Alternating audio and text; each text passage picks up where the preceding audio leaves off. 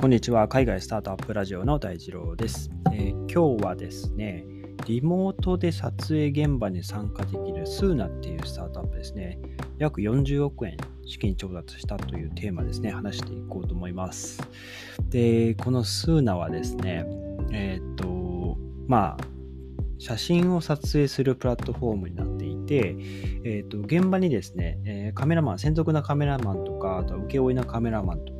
まあ、雇っているんですけども、えー、遠隔でですね、そのまあ、今コロナ禍でリモートワークが進んでいて、でその撮影現場に立ち会えない人が、えまあ、その Soona が提供しているプラットフォームを通じて、なんかこう、 Zoom に参加してるような感じでですね、カメラマンがこう、えーまあ、撮ってほしい商品をこうパシャパシャと写真撮っていくと、その撮った写真が、えー、参加しているユーザーの画面上にこうどんどんどんどん、えー、その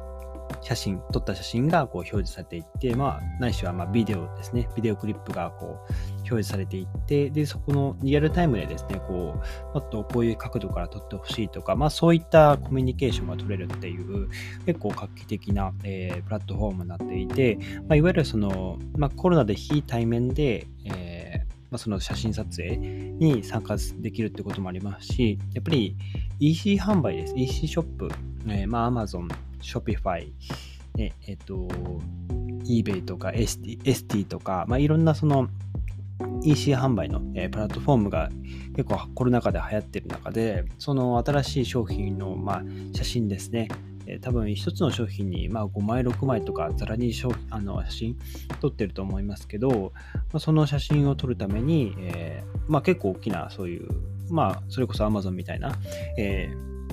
会社と提携をしている、提携というか、あの、まあ、お仕事をしているという感じでですね、非常に今のそのコロナの状況と、まあ、マッチしているような会社なんですね。で、まあ、結構そのブランドの、えー、e コマース用のウェブサイトとか、あとはまあマーケティングのコンテンツも作成できるというところですね。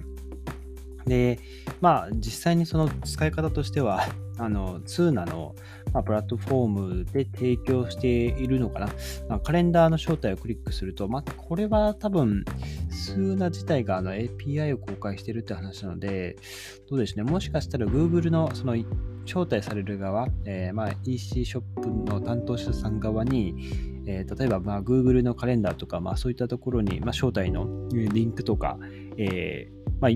予定が入っていると、それをクリックすると、その写真撮影の様子が、まあ、ブラウザに表示されて、リアルタイムでキャプチャされるその写真とかビデオクリップをあの全部確認できるみたいですね。で、その、まあ、表示されている写真は、まあ、操作、この、まあ、いらないとか、多分できると思うので、お客さんとか、あとはチームでですね、その、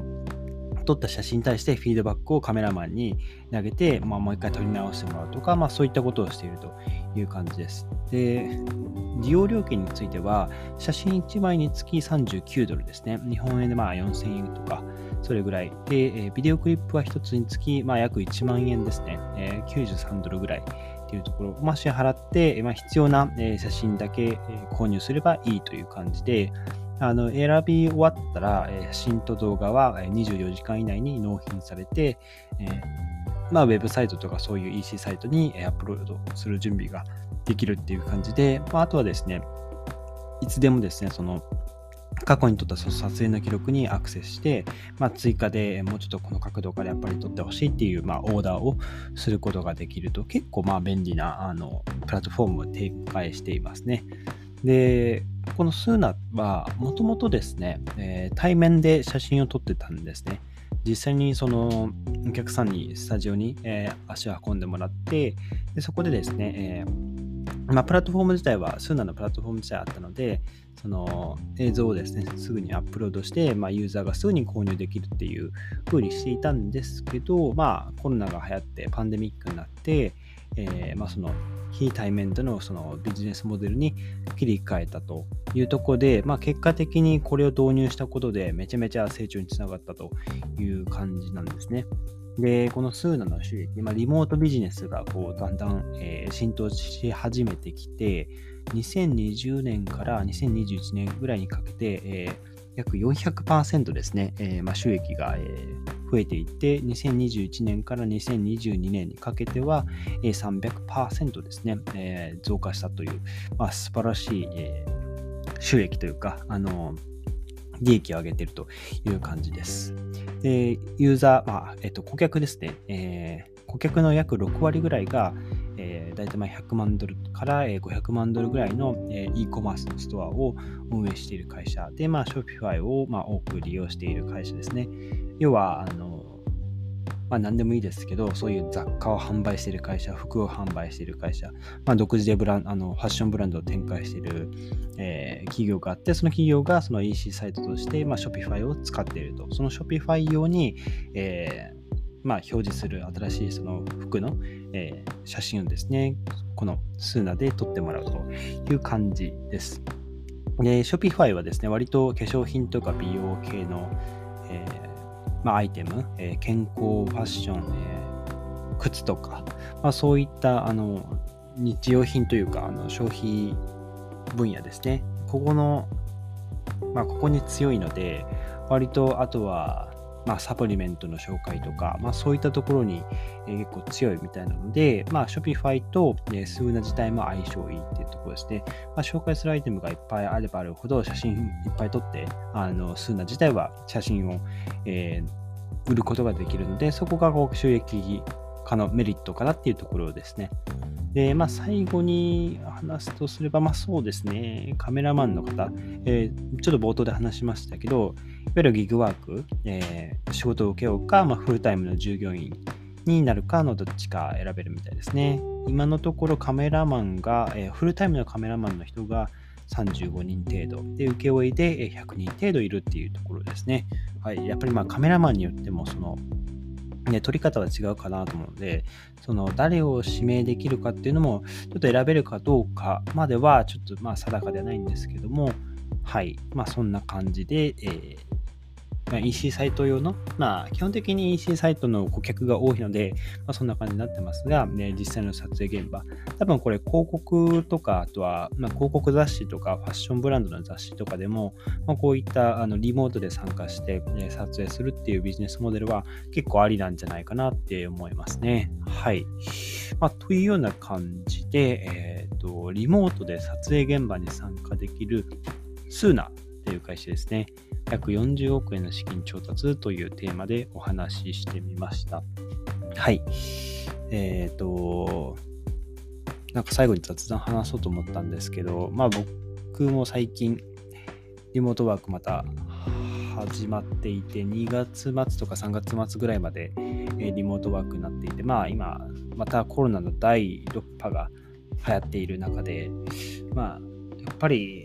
まあ、パソコン仕事なのでずっとこう部屋にこもって ま気がついたらパソコンの前で3時間4時間過ぎてるってことは結構ザラにあるんですけどなんか本当にずっと家にいるとやっぱこう外歩いてこう緑を見ないとなんかすごいこう気がめいるというか何て言うんですかね。うまい気分転換をつけたいなって思うんですけどね。あの CBD とかも使ってたんですけど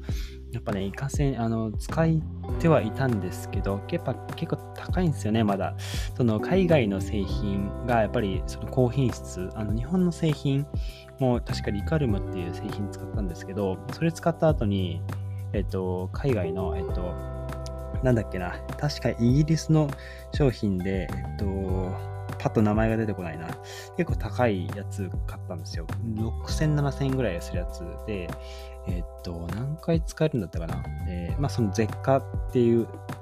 あの、下の、えー、ベロの下ですね、に、その CBD オイルを、あの、まあ、垂らして、使うやつなんですけど、60回ぐらいとか使えるやつだったかな。で、まあ、7、8000円ぐらいしたんですけど、あの全然味が違うんですよね。なんか日本の商品、まあそっちはまあ値段も安かったので、最初に試すにはちょうどいいかなと思ったんですけど、あっちはですね、なんか味が雑、雑味があるというか、なんかすごい濃いオリーブオイルをこう飲んでるような感じだったんですけど、で高い方は、えっと、なんかすごいスッとこう、あの、苦味もなくというか、あの、飲みやすい、使いやすい感じだったんですよね。あ、値段違うだけでこんなに使いやすいんだっていう、なんかこう、日本製のやつだと、なんかこう、使った後に水とかお茶とかで、ちょっとこう口直しをしなきゃ、あの、ちょっとなんかこう、気持ち悪いなっていう感じがしてたんですけど、やっぱ海外製のやつの方が、やっぱ値段も張る分、あの、非常に使いやすかったなっていうイメージあったんですけど、やっぱり感染ね、あの、まだ海外の方が品質はいいから海外のやつ使いたいんだけど、やっぱね、高いんですよね。はい。日本のまだ国内の工場だと、まあ、大々 OEM で作っていて、で、製品自体、あの、大麻とか、そういう製品、あの材料自体は海外から、えー、持ってきていて、まあ、作ってたりはするんですけど、その抽出の仕方とか、その工場のその技術が、あの、全然追いついてないので、まあ、海外の製品、有名な製品を買った方が、え、効果は得られやすいので、もし初めて買う方は、え、海外の製品、え、買った方がいいかなと思います。あのもし気になる方いらっしゃったら、あの僕の、え、まあ、最近、なかなか更新できてないですけど、え、ブログの方に、え、CBD のおすすめの商品4つぐらい、確か紹介してたと思うので、気になる方はチェックしてみてください。はい、そんな感じで、なんか新しい息抜きの方法を考えないとなと、えー日々模索している今日この頃って感じですね。はい。なんか皆さんも、なんかリモートワークしていて、息抜きする方法なんかあったらぜひ、まあ Twitter でも構いませんし、あのスタンド FM だったらレターだったかな。あの、返信いただけると嬉しいです。はい。ということで、今日のエピソードが役に立ったらいいなと思ったら、ぜひフォローをよろしくお願いします。それでは皆さん素敵な一日をお過ごしください。また明日お会いしましょう。